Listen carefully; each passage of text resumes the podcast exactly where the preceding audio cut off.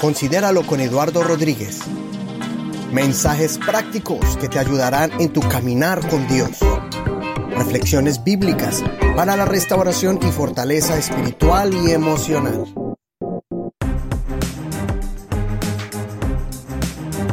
¿Estás contento o eres contento?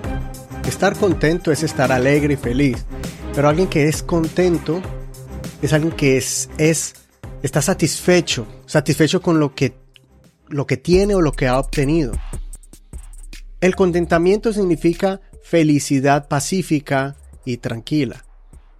Así que es una emoción, pero más que una emoción es una actitud que tú tienes. Una actitud en frente a tu presente. Ahora, estar contento no significa ser una persona conforme. Una persona conforme eh, simplemente dice, bueno, yo estoy así feliz con lo que tengo y ya. No, estar contento es más que eso, es estar consciente de su presente, de que lo que usted tiene le trae satisfacción personal, pero que también mantiene ese deseo de tener algo mejor cuando sea, cuando se es posible o cuando sea posible. Y es estar feliz con tu presente sin dejar de planear para el futuro. Ser contento es alguien que valora lo que posee para poder valorar lo que se viene o lo que va a obtener en el futuro. El descontento no comprende ese privilegio, ese privilegio de estar feliz, de estar contento y amar lo que tiene. No, el que está contento, el, el descontento vive miserable, vive triste y aburrido porque no tiene lo que otra persona tiene. Siempre está mirando lo que tienen los demás Siempre quiere algo más grande, algo más nuevo, algo más fácil. Sea un carro, sea una casa, sea un trabajo, sea un matrimonio, sea la pareja, sea los hijos. Nunca está satisfecho con lo que tiene y no valora el potencial que hay en esas cosas que tiene, en esas personas que lo rodean. Le desagrada el esposo o la esposa que tiene. Ni siquiera se propone para ser un agente de cambio y ser una influencia positiva para tener la familia que visualiza o la, pareja que quiere, sino que se fastidia siempre por lo que son. Siempre ve, no ve lo positivo, sino que ve lo negativo. No ve lo que ellos serán en el futuro. No ve lo que ellos pueden ser con tu influencia. ¿sí? O lo que pueden llegar a ser con un poco de dedicación y aprecio. Este don del contentamiento es tan importante desarrollarlo como el don de la fe, el don de la caridad o la compasión. Es, ese es otro don y una virtud que todo ser humano tiene que desarrollar. Cuando una persona no está contenta con lo que tiene, empieza a, vivir una vida difícil y hasta termina haciendo cosas que no debe. Mire, por ejemplo, la mancha más grande que el rey David ha tenido, que es un hombre que fue conforme al corazón de Dios, pero la Biblia dice que excepto a lo concerniente con Betsabé. Y fue cuando David no solamente eh, adulteró, sino que terminó asesinando a, su mejor amigo. Bueno, es, una tragedia horrible.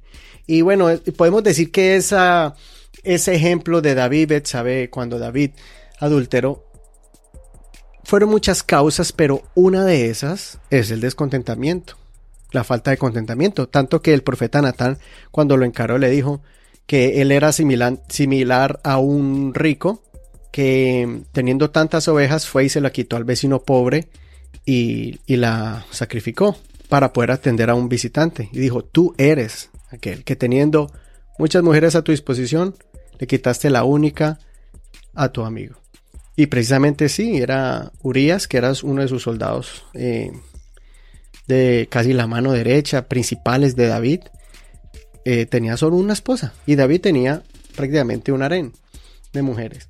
Entonces, ¿por qué se debe a eso? Una de las causas, una de muchas, fue el descontentamiento. El descontento se compara con los demás y desarrolla actitudes dañinas.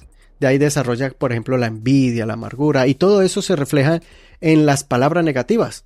Porque como dijo el Señor Jesucristo, de la abundancia del corazón habla la boca. Y entonces el descontento siempre usa palabras negativas, maltrato verbal, maltrato físico hacia su familia o a los que, con los que está descontento.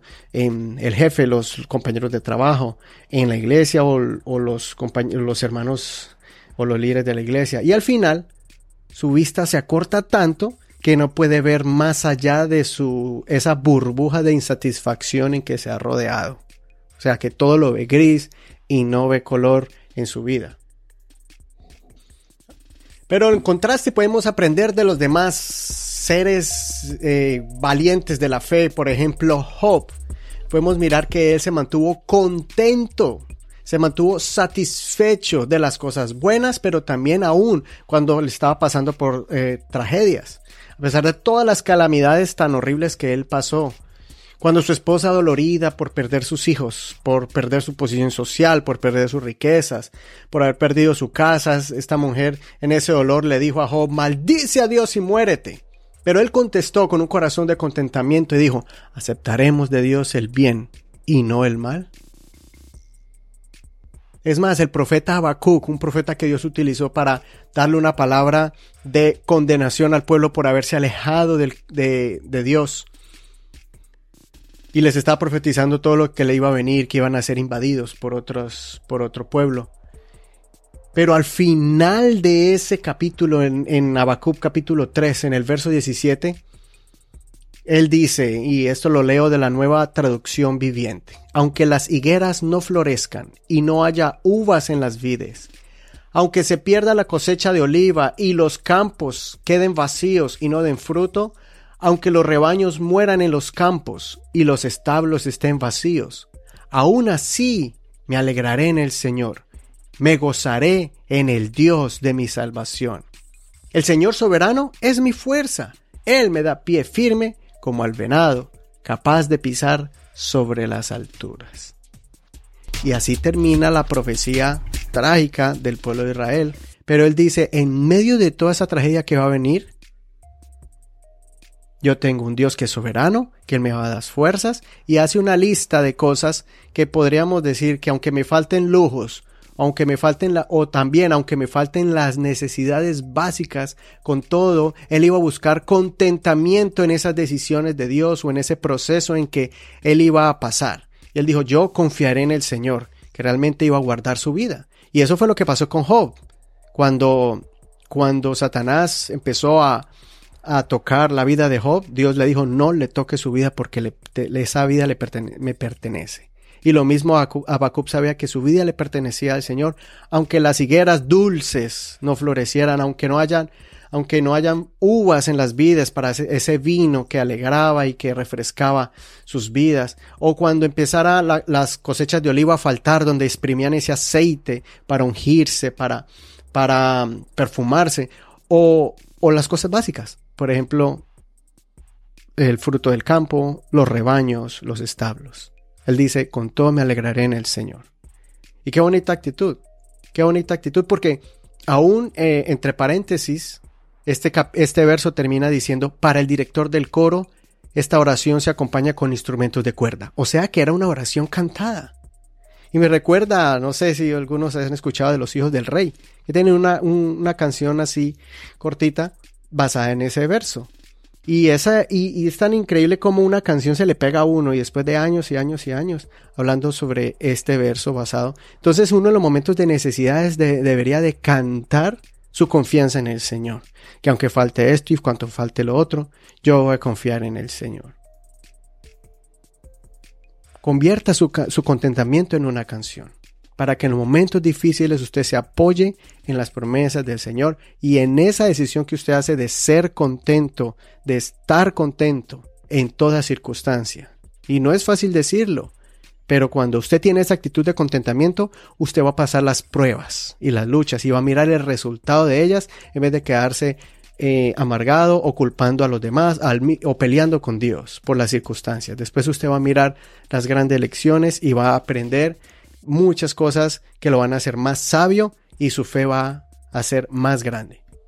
Y vuelvo y repito, el contentamiento no es simplemente uno decir, ah, sí me voy a quedar bien y mal y no, no es solamente una actitud de a ver qué pasa, no, es una actitud de decir, yo aquí sé lo que tengo, sé lo que estoy viviendo, voy a disfrutarlo, pero me voy a preparar para lo que hay más adelante. Es una actitud, no es una reacción a las circunstancias, es una qué actitud voy a poner ante estas circunstancias. Por ejemplo, en Hebreos capítulo 13, también el, el escritor de Hebreos nos dice, vivan sin ambicionar el dinero, más bien confórmense con lo que ahora tienen, porque Dios ha dicho, no te desampararé ni te abandonaré. Está bonito eso, tener es un corazón puro de decir, yo me voy a contentar con lo que tengo y voy a luchar para obtener algo más, pero no con un espíritu de ambición, de ambicionar las cosas que son materiales que se pierden, sino que a cada día que Dios bendiga mi esfuerzo a la obra de mis manos, si tú estudias para prepararte mejor, para tener una mejor posición, pues qué bueno. Si te capacitas en una en una en un trabajo con tus manos o si capacitas tu mente para, para que seas recompensado por eso que tú tanto te has esforzado y te has preparado. Eso es lo que Dios dice, prepárese, pero mientras usted se prepara, capacítese. Por ejemplo, usted va a valorar ese cuarto chiquitito donde está, porque usted va para más adelante, porque usted quiere rentar o comprar tal vez una casa. Eh, pero gócese con ese carrito viejito. Yo veo personas que menosprecian, ¡ay, esos carros feos!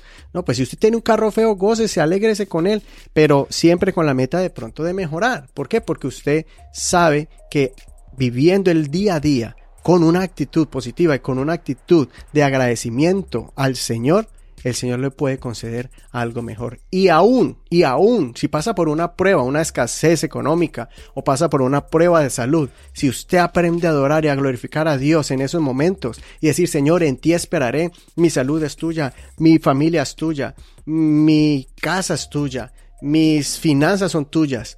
Y usted empieza a decirle, Señor, dame sabiduría para mejorar. ¿Cómo mejoro mi relación con mi esposa?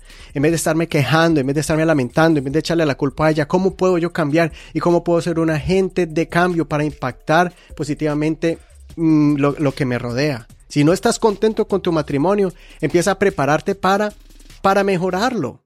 Capacítate leyendo libros, yendo a conferencias, buscando personas que te puedan dar otro punto de vista. Pero el que es descontento piensa que él es el único que está bien y que nadie lo puede sacar de ahí y yo soy el que estoy bien y la otra persona es la que está mal. Y ese es el problema con una persona descontenta.